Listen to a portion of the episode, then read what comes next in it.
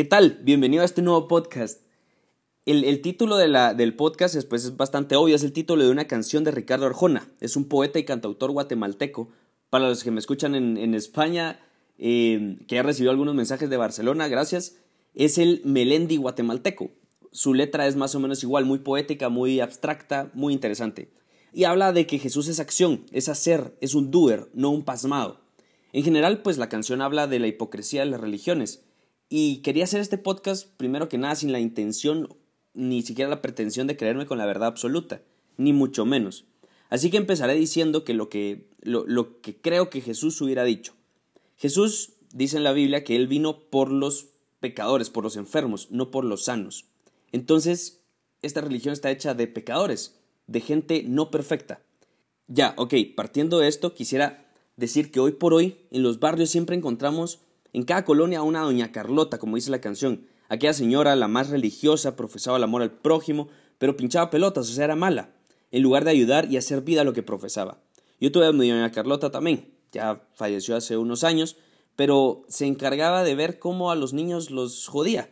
Y es así, entonces, pues nosotros en nuestra infancia con mis vecinos, no me dejarán mentir, que la molestábamos, la molestábamos un montón. Pero son estas señoras que, como dije en un podcast pasado, que como que se persignan y rezan un poco y se creen ya con el poder divino de venir a imponer lo que quieran haciéndose pasar por Dios, como si Dios les diera aquí el permiso, sí, tú puedes juzgar, tú puedes criticar y condenar a quien tú quieras. No, estas personas se creen perfectas y con derecho divino de, de hacer lo que se les ronque la gana porque son perfectas cuando en realidad la conciencia la tienen más negra que el petróleo y con menos valor que una libra de arena en pleno desierto. Sí, esto no lo dice la canción, esto lo digo yo, yo también soy escritor y poeta, entonces tenía que agregarle algo mío. Quiero hacer esto porque por desgracia son estas personas a las que hacemos referencia, cualquiera de nosotros, cuando dice que así es la iglesia, o así es la religión, o así son todos. Quiero decirte que no. O sea, para mí no son de la religión. Se saben más o menos la teoría, o sea, ni siquiera completa, nada más lo que les interesa, pero no practican nada, o sea, saber no significa hacer. Esa es la, diferencia. Juzgan pero no cambian, se olvidan que la perfección no existe e imponen la ley prohibido pensar, porque el que piensa seguramente se dará cuenta que son un fraude. Jesús, por otro lado, me enseñó que cuestionarle es lo más importante. Cuestionarle, pero queriendo entender. O sea, de nada sirve un ciego que quiere ver es, que es como un ciego que, no quiere ver, el, que cuestiona sin querer aprender y solo buscar para, para imponer su propia idea también es, es, es este ciego que no quiere ver, como te decía ahorita. Pero ponte a pensar, pues a mí un maestro en el colegio me prohibió escuchar esta canción, la de Jesús es verbo y no sustantivo, porque me vendieron la idea de que apoyar esta canción me haría pecador, porque, y, y creo o sea, realmente creo que fue hasta que escuché la canción que entendí mi fe. Tanto que, que la vivo con todo. O sea, realmente vivo la fe con todo. Les contaba en otro podcast, no con todo, todo en general, sino que con todo aquí se refiere a, con fuerza. Sí, muy, muy fuerte. Pues les contaba en otro podcast que yo trato de ir a misa todos los días y rezar el rosario todos los días, porque entendí que la culpa no es de Dios ni de Jesús, sino de todos los que le dan un mal cierto al pobre de Jesús y su iglesia. O sea, no fue el colegio, solo fue un profesor, quiero añadir esto. E, es más, me imagino a Jesús tranquilo en la calle caminando y de repente una persona que lo mira y, pasa a la par de él le sonríe y esta persona también al pasar eh, a la par de él y sonreírle se encuentra otra después y le obliga a sonreírle a Jesús. Ve a sonreírle porque él te va a condenar. Y entonces la persona, en el mejor de los casos, lo que hace es se va corriendo y luego esta misma persona es la que después se, se, se informa de quién es Jesús, se informa, se informa más o menos de quién es Jesús, entonces se acerca a pegarle o insultarle. Porque, ¿cómo así que me vas a condenar si no te saludo? Y Jesús nunca le dijo a la otra persona que lo hiciera, simplemente lo saludó. O sea, Jesús está esperando a que lo saluden o que, que estén ahí. Si no lo saluden, pues tampoco le, le como que lo necesita. Simplemente está ahí porque quiere ayudarte, es un gran amigo.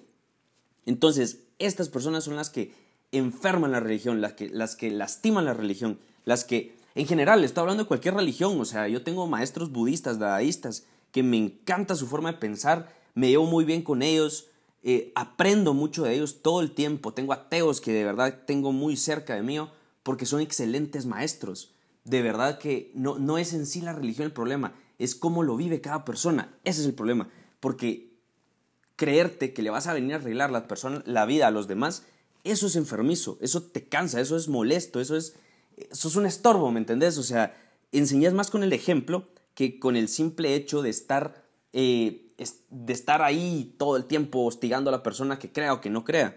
Eh, los hindúes, por ejemplo, es una, una religión que me llama mucho la atención, los he estudiado mucho, me hice amigo de un par italianos, muy buenas personas, es que eso es lo que quiero llegar, ellos de verdad profesan y vi un denominador común en todas las religiones, todas quieren el bien para, los, para el prójimo. Entonces, no entiendo por qué la gente que vive, entre comillas, la religión católica en la que estoy, quiere como hostigar a otra persona. Y no son todos, de verdad que no son todos, son bien poquitos. Y a eso es lo que quiero llegar. Que no, no, esa no es la verdadera religión. De verdad, es, es, es esto. Jesús para mí es un gran amigo. Y, y, lo que me ha enseñado hasta ahora es pedir perdón, a perdonar, a empatizar, a entender al prójimo, amar y dejarme amar, a quien sea y que nunca por ninguna razón debo juzgar ni criticar y lo más importante, me enseñó, como decía antes, a cuestionarlo, a preguntar el para qué de todo y el por qué de todo también. Por ejemplo, Santo Tomás es uno de los, de los santos que más admiro, porque es el, el más sabio de todos los santos y el más santo de todos los sabios. Se le conoce por no quedarse con una sola respuesta, de, ni una sola respuesta de vida, o sea, no hay un solo camino, sino encontrar otros caminos. Se le conoce por hacer las preguntas adecuadas y escribirlas, se hizo santo por cuestionar a Dios con la misma inteligencia que nos dio, pero buscando entender y buscar la verdad. Eso es importantísimo. Creo, y es muy personal, eh, es que, o sea, esta creencia es muy personal, eh, no sé si estará bien o mal, es lo, lo que yo estoy cuestionando o pensando, es que si Dios me dio la inteligencia y voluntad, cuestionarlo, ir por la verdad es un deber de la inteligencia y de la justicia. Es más, no usarla para eso se sentiría ofendido Dios, ¿no? O sea, es como que si tú le regalabas un Ferrari a tu papá o a tu mamá y lo usaran para subir una montaña, es que te ofende que lo usen para algo que no está hecho. Y este podría ser un, testimonio, entre comillas, y que si se puede ver así, pero nada de esto es ley. O sea, lo que te estoy diciendo, nada de esto es ley.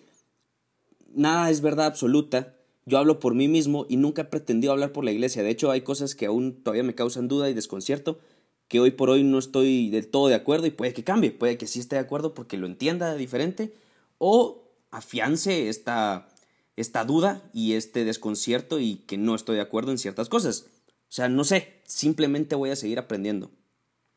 Con esto, pues, no quiero que te olvides, sea auténtico, ama, ríe, entrégate a la vida porque la vida te devuelve todo lo que des. Así que apuéstale tu ser a la vida y trascenderás, te lo aseguro. Sé muy auténtico, tan auténtico que la única salida que tengas es progresar hacia el éxito, tu propio éxito. Espero te haya servido este tema y nos escuchamos en otro podcast. Cualquier pregunta, historia, testimonio, sugerencia de tema, me puedes escribir en Instagram o en Facebook, donde me encuentras como Fer Carrillo G o a mi correo que es cfcarrillog.gmail.com.